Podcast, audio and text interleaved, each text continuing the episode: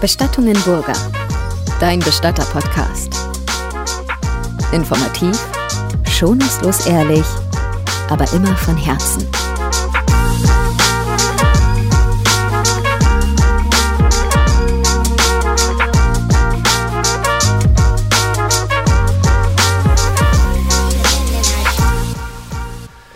Herzlich willkommen zu unserem neuen Podcast. Heute ist der Dan mit dabei. Hallöchen. Dan ist mit on board bei Bestattung im Burger seit 19 Jahren, oder? Ja, man wird ganz schön alt, wenn man das so irgendwie reflektiert, so 19 Jahre, aber sehr geile Zeit bisher. Ja, brutal. Also quasi Mann der ersten Stunde mit, kann man fast sagen. Quasi. Ja. Also ich freue mich sehr, dass du heute mit dabei bist und ich will mit dir heute eigentlich so ein bisschen über den ganzen Corona-Lockdown sprechen, weil es hat ja nicht nur so die breite Öffentlichkeit betroffen, sondern auch unsere Trauernden. Und da haben sich schon dramatische Szenen auch auf den Friedhöfen ereignet, weil ja ganz vieles nicht mehr erlaubt war und man konnte nicht mehr so Abschied nehmen und teilnehmen, wie man wollte. Und da bin ich gespannt, was du zu erzählen hast, weil du bist bei uns in der Firma ja so an der Front, kann man sagen, führst sehr viele Gespräche, hast Kontakt mit ganz vielen Trauernden. Bin ich gespannt. Ja, also das, dieses Thema ist, also so, es nervt uns ja alle. Dieses Thema ist ja ein Thema, was ähm, unsere Leben auf lebenslang, sage ich mal, beeinflussen wird, weil so eine Epidemie in unserer Zeit habe ich bisher noch nicht erlebt. Ich meine, diese ähm, spanische Grippe, da war ich zu klein oder die war vor meiner Zeit, weiß ich jetzt gar nicht mehr so. ja, ich glaube schon.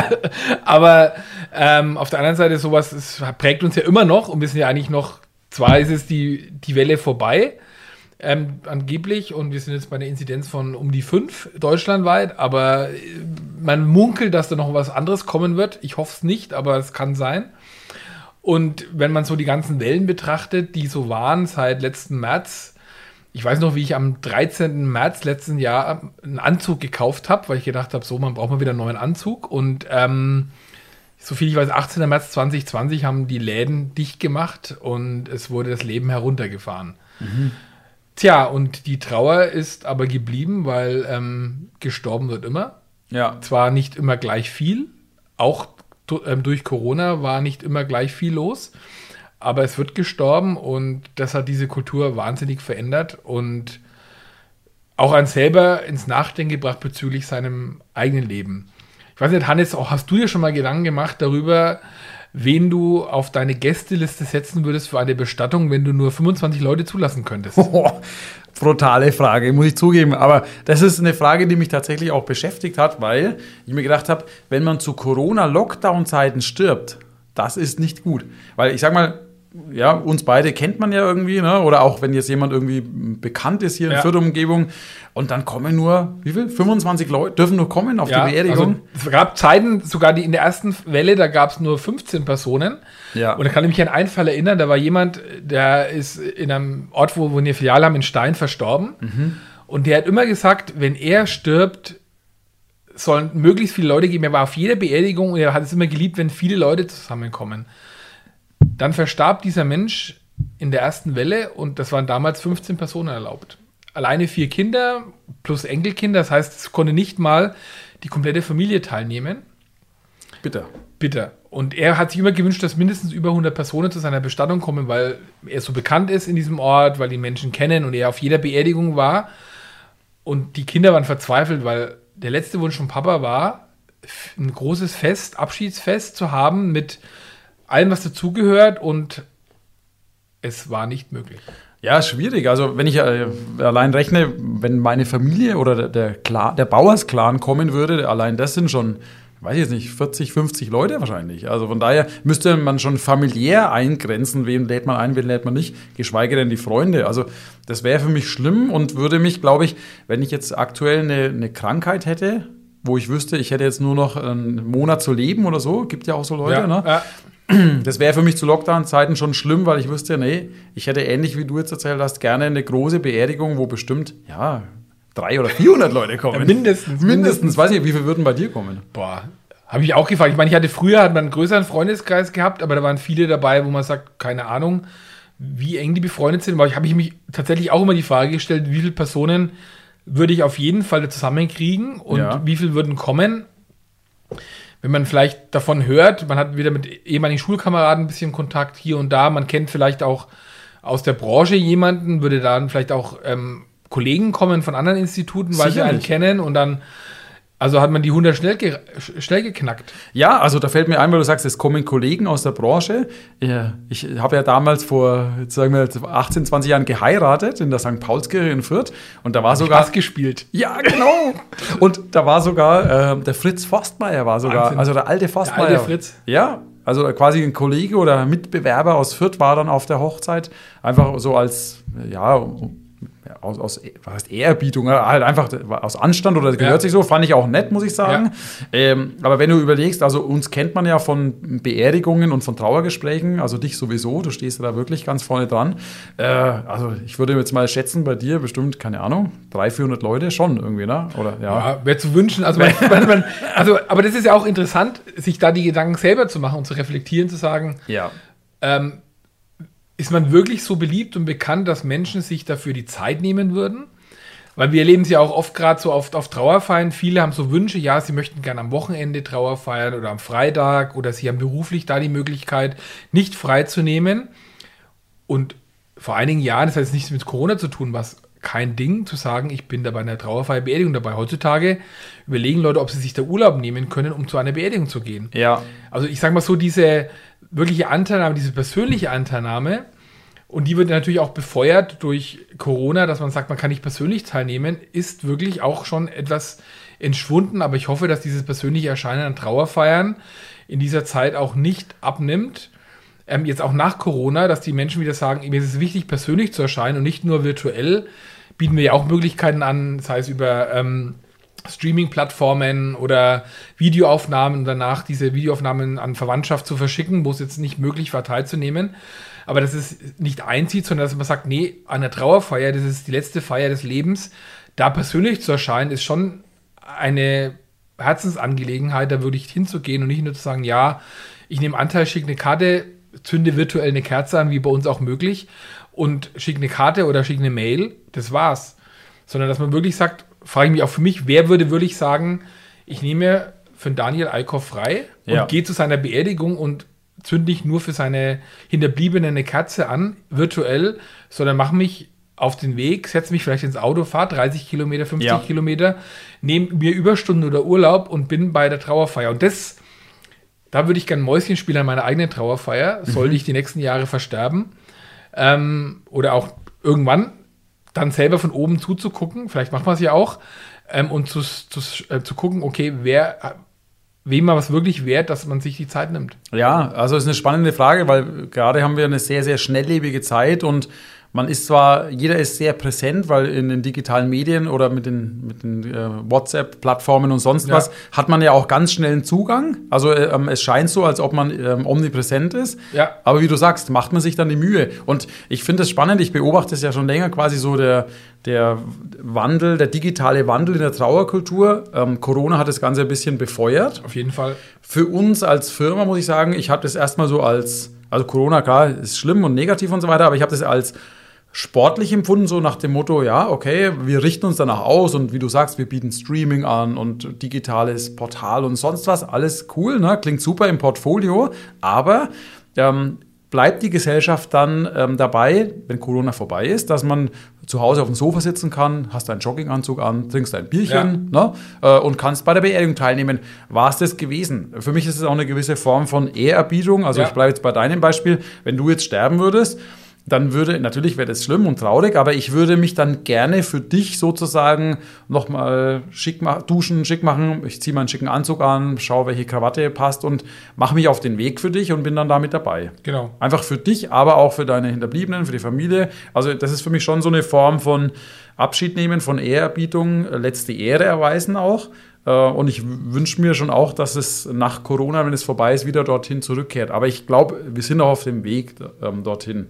Ja, aber also was ich auch noch mal fragen wollte, was hast du für, für Geschichten erlebt mit Familien, wo du gesehen hast, okay, die haben jetzt eine schlimme Trauersituation und Corona befeuert es im Negativen oder ähm, bringt dann nochmal Situationen hervor, ähm, die einfach schlimm für die Familien sind?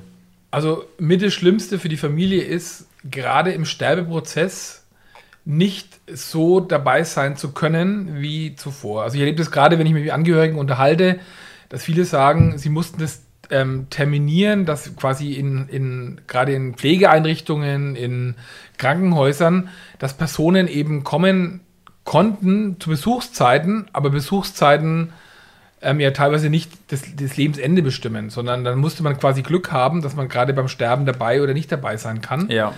Ähm, und dann eben auch, das heißt bei uns, da, wir waren in der ersten Phase ja begrenzt. Das heißt, früher haben wir Hausbesuche gemacht, haben uns da zu Hause getroffen, waren vielleicht oft Enkelkinder mit dabei, waren teilweise sieben, acht Leute beim Gespräch. Wir mussten es reduzieren aufgrund der Raumgröße auf zwei bis drei Personen, um uns auch mal die Bestattung zu planen. Dann wurden Angehörige mit dazugenommen in digitaler Form, um Sachen mit zu besprechen. Gut, es ging noch.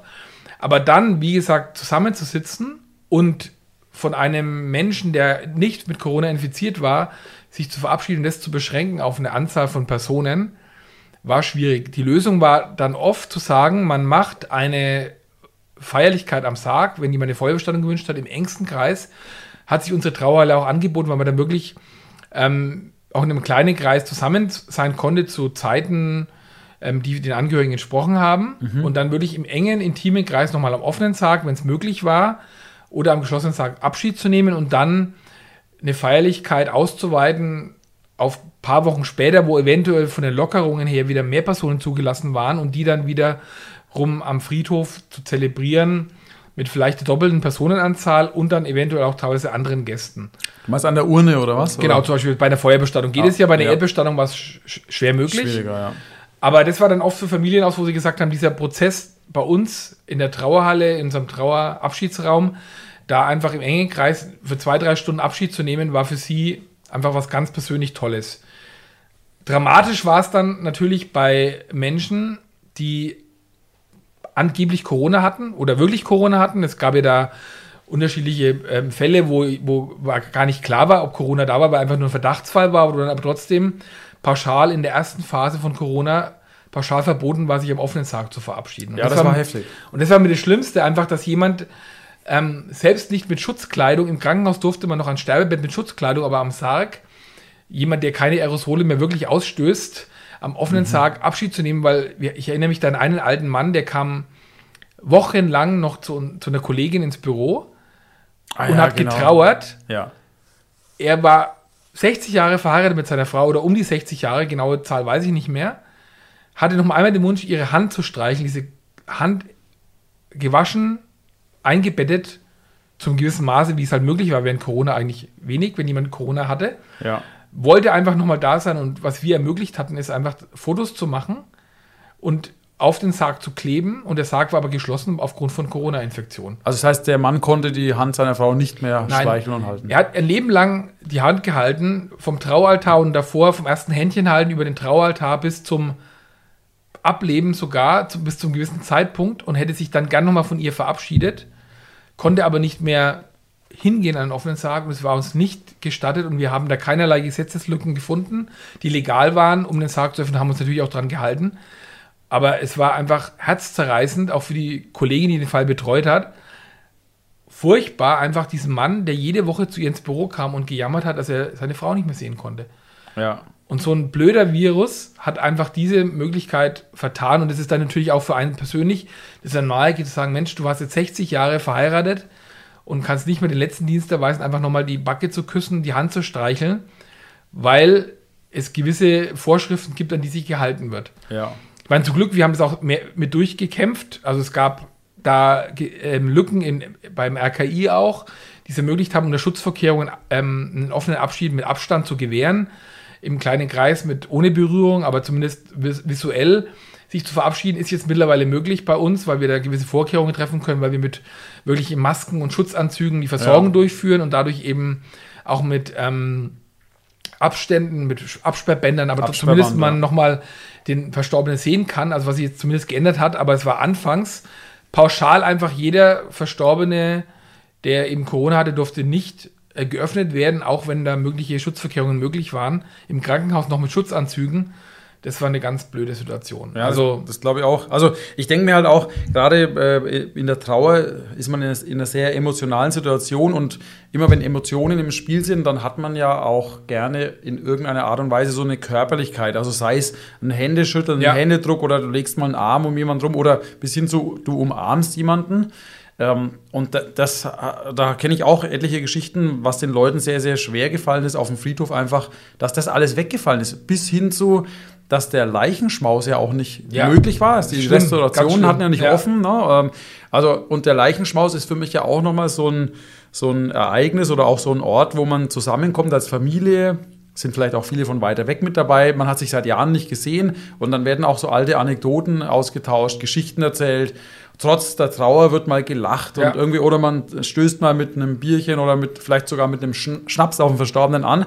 Und ich glaube, das sind alles so Kleinigkeiten, so Gesten, die einen wieder auf den Weg der Trauer ein Stückchen weiterbringen. Ja. ja oder aufs, aufs richtige Gleis so ein bisschen bringen. Und auch das stelle ich mir schwer vor, weil das alles weggefallen ist. Also vor allem diese Berührungen, also man hat es gerade am Anfang gemerkt, wo man ja noch mehr Respekt hatte, auch so, okay, was kommt da auf einen zu? Ja.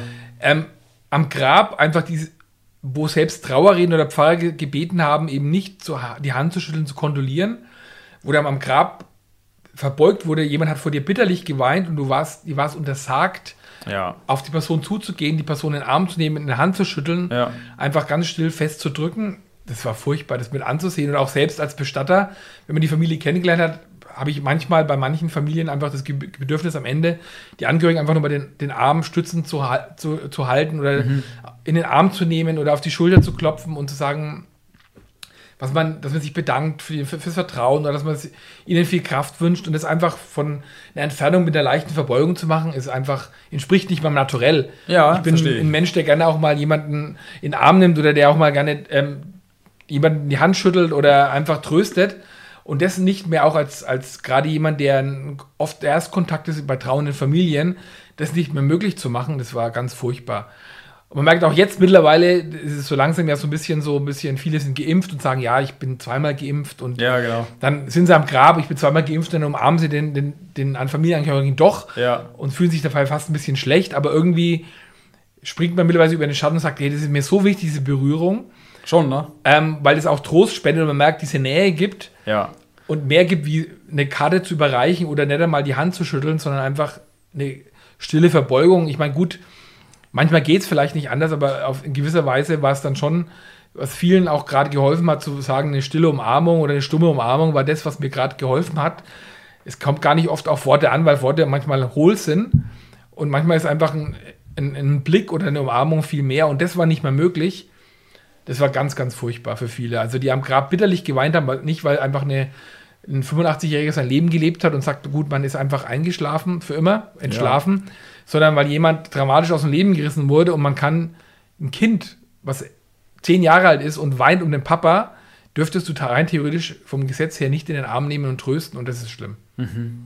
Und dann hatten wir, haben wir eigentlich als Bestatter die Pflicht, als, sag ich mal, als Zeremonienmeister am Friedhof darauf zu achten, dass gewisse Abstandsregeln ja. eingehalten werden und da eben in dem Zwiespalt zu sein, es gibt die gesetzlichen Vorschriften und auf der anderen Seite gibt es emotional, wo man sagt, eigentlich scheißt mal drauf.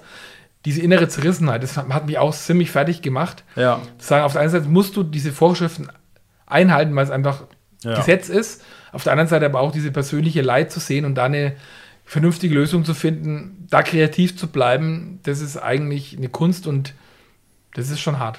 Nicht so easy, ja. Also ich habe ja auch relativ viele Gespräche mit Geistlichen, also mit Pfarrerinnen ja. und Pfarrern geführt und die haben auch schon im Vorfeld gesagt, dass sie dass es schwer für sie war, weil sie diese ähm, Beratung oder diese Gespräche in dem Trauerfall mit den Familien nur per Telefon führen konnten. Ja, ja, oder auch eben so auf Abstand. Und gerade die Pfarrer, die ja dann so eine, auch eine, eine seelsorgerliche Rolle einnehmen, noch viel mehr als ja. wir, ähm, die hatten da wirklich immens Probleme. Also wo sie, wo sie gesagt haben, das ist ähm, Wahnsinn, was da für eine, was diese Distanz für eine, für eine Rolle dann spielt und für die Leute halt einfach ein, ein ernsthaftes Problem ist. Und haben sie dir von Lösungen erzählt, die sie geschaffen haben da? Also äh, ja, also spazieren zu gehen oder so? Also ich habe von, von einem Redner-Ehepaar gehört, die genau. aus 14 Jahren ja. gesagt haben, sie treffen sich zum Trauerspaziergang. Trauerspaziergang, eben genau. Also da, da wurden die Leute schon kreativ, was ich auch sehr gut fand, muss ich sagen. Ähm, aber ich habe auch andere Berichte gehört, wo die Pfarrer dann gesagt oder Pfarrerinnen gesagt haben, da waren sie dann Zielscheibe von den Angehörigen für, also für den Ärger oder quasi, da hat man dann Ja. seinen Frust rauslassen können, weil man hatte vielleicht einen Trauerfall in der Familie vor drei Jahren und der Herr Pfarrer kam ins Haus, ne? die ganze Ja. Großfamilie saß am Tisch und man hat alles in Ruhe besprochen und plötzlich geht es nicht mehr und dann waren die Leute halt ärgerlich auf den Pfarrer, wo sie gesagt haben, ja, wieso geht es jetzt nicht mehr? Das heißt, das Verständnis hat dann auch abgenommen. Also die Pfarrer sind dann, glaube ich, auch in einer sehr prekären Situation. Ist nicht ganz easy für die. Ähm, bis hin zu dann ähm, die ganzen Regelungen bei den Beerdigungen. Aber gut, das ist jetzt inzwischen auch so ein bisschen Vergangenheit, muss man sagen, weil inzwischen ist es ja, ich weiß nicht, wie viele Leute sind erlaubt. Es ist wieder, Na gut, im Freien 100 Personen ja, ähm, oder insgesamt 100 Personen und dann je nachdem, wie groß die Friedhofshalle ist. Ich finde es ja nur immer schwierig, wenn, also es gibt viele Friedhöfe, die ziehen gleich nach und erhöhen die Anzahl. Es gibt aber auch manche Friedhöfe, die dann sagen, sie machen das doppelt an Abstand Ja. und ähm, sind eher vorsichtig, um zu sagen, eher, nee, ich bin da mal nicht vorsichtig, weil im Freien kann ich doch eine gewisse Anzahl an Personen zulassen, weil diesen Abschied kann man nicht verschieben wie eine Geburtstagsparty oder eine Hochzeit ja, sondern diesen Abschied ist einmalig und dann Menschen zu unterlassen und zu sagen, man nimmt in zwei Gruppen Abschied, hatte ich auch gehabt. Ich hatte mal eine ah, okay, Trauerfeier im Friedhof hier im, Nachbarort in Langenzenn. ja, Ähm, da hat der Pfarrer tatsächlich zwei Ansprachen gehalten, weil die Familie so groß war von Enkelkindern, auf die Idee bin ich noch gar nicht gekommen. Die- das ist eine gute Idee. die quasi gesagt haben, okay, sie machen ähm, gewisse Hauptgottesdienst zu Beginn, ja, dann gehen die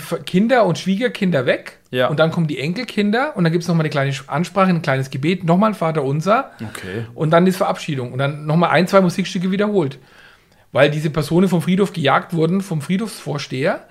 Dann hat er gesagt, okay, der Pfarrer, er ist da kreativ, er macht einfach zwei kleine Trauerfeiern. Also eine größere, Lebenslauf und so macht er dann nicht nochmal, aber nochmal Ja. ein Auslegungsritual. ja, Und das fand ich sehr herzlich vom Pfarrer, der da wirklich drauf eingegangen ist, zu sagen, es ist ein Moment, der ist nicht mehr nachzuholen und ich ja, ist ermögliche das. ja. Ist natürlich auch komisch, natürlich zu sagen, man segnet jemand zweimal aus. Also auch Ja. gerade aus dem Kirchenritus zu sagen, okay, man hat jetzt hier eine Aussegnung und man wird ausgesegnet oder das letzte Abendmahl gegeben bei einer und dann, ah, es kommen die Hälfte nicht kommen, dann zu sagen, man spricht über seinen liturgischen Schatten, Ja. als Geiste zu sagen, okay, ich mache was, was unüblich ist, aber ich bin da den Angehörigen zugewandt und kümmere und sehe die Angehörigen im Vordergrund und nicht die christlichen Riten, die die Kirche vielleicht vorgibt. Ja, okay. Und das finde ich dann natürlich auch wieder gut, dass da eine gewisse Flexibilität einkehrt und zu sagen, ich richte meinen Blick auf die Betroffenen und nicht auf die Vorschriften, Liturgie etc. Ja. Also ich finde es auch schön zu sehen, wenn Leute, die ähm, mit Trauernden arbeiten, gerade in dieser Krisensituation, ähm, in gewisser Weise kreativ sind oder auch sportlich bleiben. Ich kann mich er erinnern an eine Ansprache vom Söder, das ist aber auch schon jetzt ein Jahr wieder her, wo er im ersten Lockdown gesagt hat, okay, ähm, wir müssen jetzt alle zusammenhalten und wir müssen auch ähm, unbürokratisch nach Lösungen suchen. Also man konnte zwischen den Zeilen rauslesen, dass jetzt in allen Bereichen so ein bisschen äh, mal davon abgesehen werden muss, ähm, was die Regeln so, ähm, sind Ja. oder bisher waren und dass man halt einfach schnelle und einfache Lösungen findet. Das fand ich ganz gut. Ja. Habe mich dann aber auch geärgert, muss ich sagen, weil ähm, auf manchen Ämtern gab es dann Probleme, weil, man, weil, man, weil die einfach dann nicht reagiert haben. Also in, mir fällt nur ein, so als Beispiel, ähm, die, die Sterbeurkunden bei der Beurkundung, die musste man dann weiterhin mit Bargeld bezahlen. Ja? Wo wir gesagt haben, so bitte lasst, schickt uns doch eine monatliche Abrechnung und wir überweisen es dann und so. Das war dann plötzlich aus verwaltungstechnischen Gründen nicht möglich. Also das steht jetzt für mich nur so beispielhaft, aber es gab dann auch so Hürden, wo man gesehen hat, oh, es, da gibt es Leute, die bewegen sich dann einfach keinen Zentimeter. Und da muss ich sagen, dass die äh, Geistlichen oder auch man, also viele oder manche Friedhofsbetreiber schon sehr sportlich waren und da auch mitgemacht Ja, haben. muss Ne? man auch sagen, wirklich. Also es gab Ja. immer wieder einige, die dann ähm, möglichst schnell versucht haben, das Wohl der Angehörigen in den Vordergrund zu stellen Ja. und auch mal zu sagen, wisst ihr was, Ja. wir scheren uns einen, einen feuchten Drum sozusagen. ja, über diese Satzungen und Regelungen und, und, und, einfach intuitiv, situativ einfach Ja. zu entscheiden, nee, es läuft jetzt gerade mal ein bisschen anders. Ja, wobei mir fällt noch ein, das ist aber ein Negativbeispiel, noch ein Negativbeispiel an, ähm, aus einer, einer Stadt hier in der Umgebung.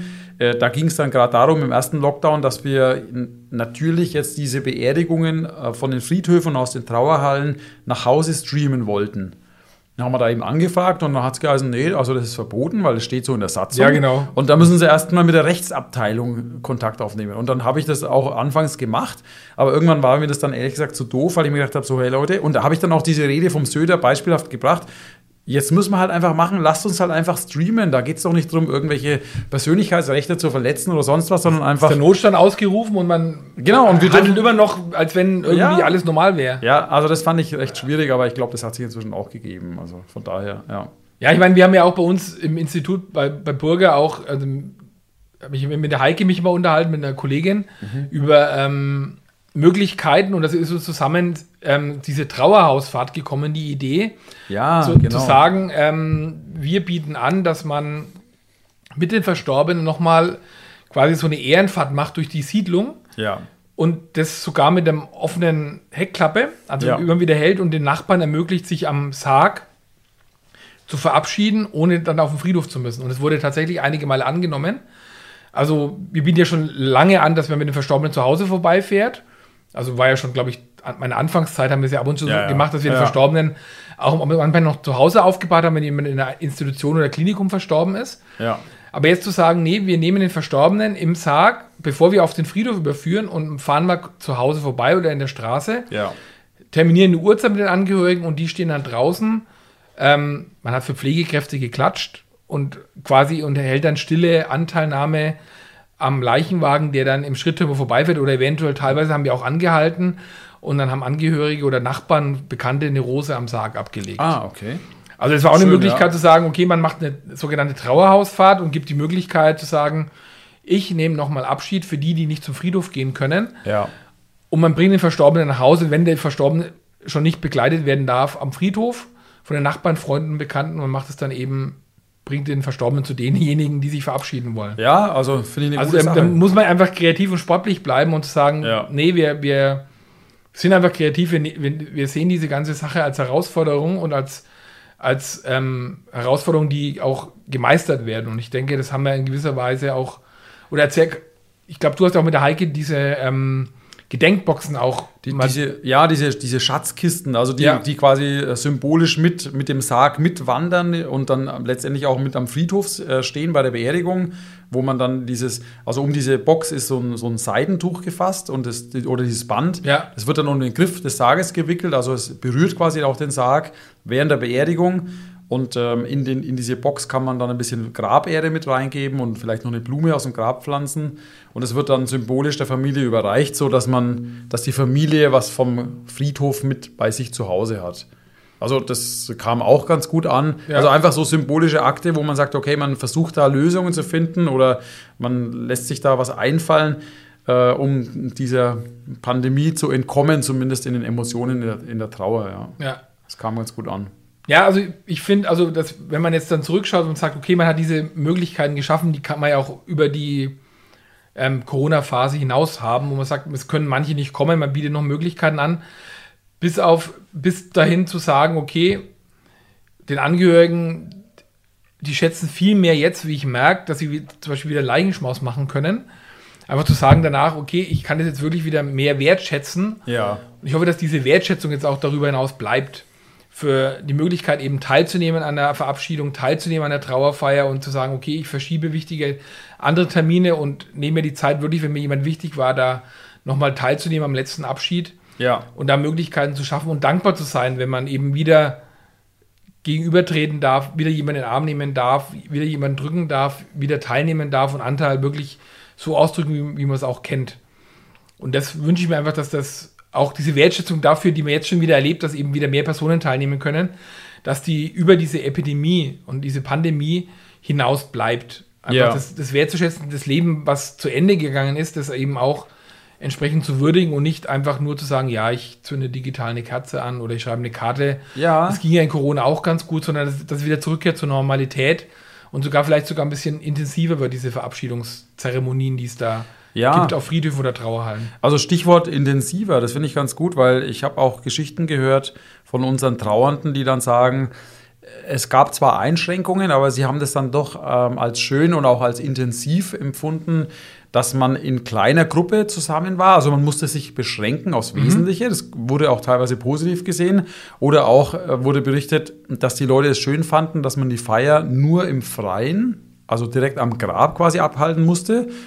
Dann sind so kleine Details aufgefallen, wie die Vögel zwitschern. Man hat Vögel zwitschern ja. gehört. Also ich glaube, die Leute sind irgendwie sensibler und auch dankbarer, wie du sagst, geworden für so kleine Details. Ja. Auch bei den Bestattungen und das fand ich ganz schön. Also man konzentriert sich vielleicht so ein bisschen aufs Wesentliche und ist auch dankbarer. Ja. Also ja, vielleicht kann man das auch bei uns in die zukünftig in der Trauerkultur so weiterführen und weiter beobachten. Finde ich einen spannenden Punkt, ja. Ja. Also absolut verrückte Zeiten, völlig spannend. Corona, wir hoffen, dass das Ganze bald vorbei ist. Viele Leute sind geimpft inzwischen. Ja. Es lockert sich alles, wir können wieder ganz normal beerdigen. Die Leute können relativ normal trauern. Ich finde es gut. Schön, dass du erzählt hast. Fand Gerne. Cool. Ja. Und danke, dass ihr zugehört habt. Ihr könnt euch freuen auf den nächsten Podcast. Gibt es nächste Woche.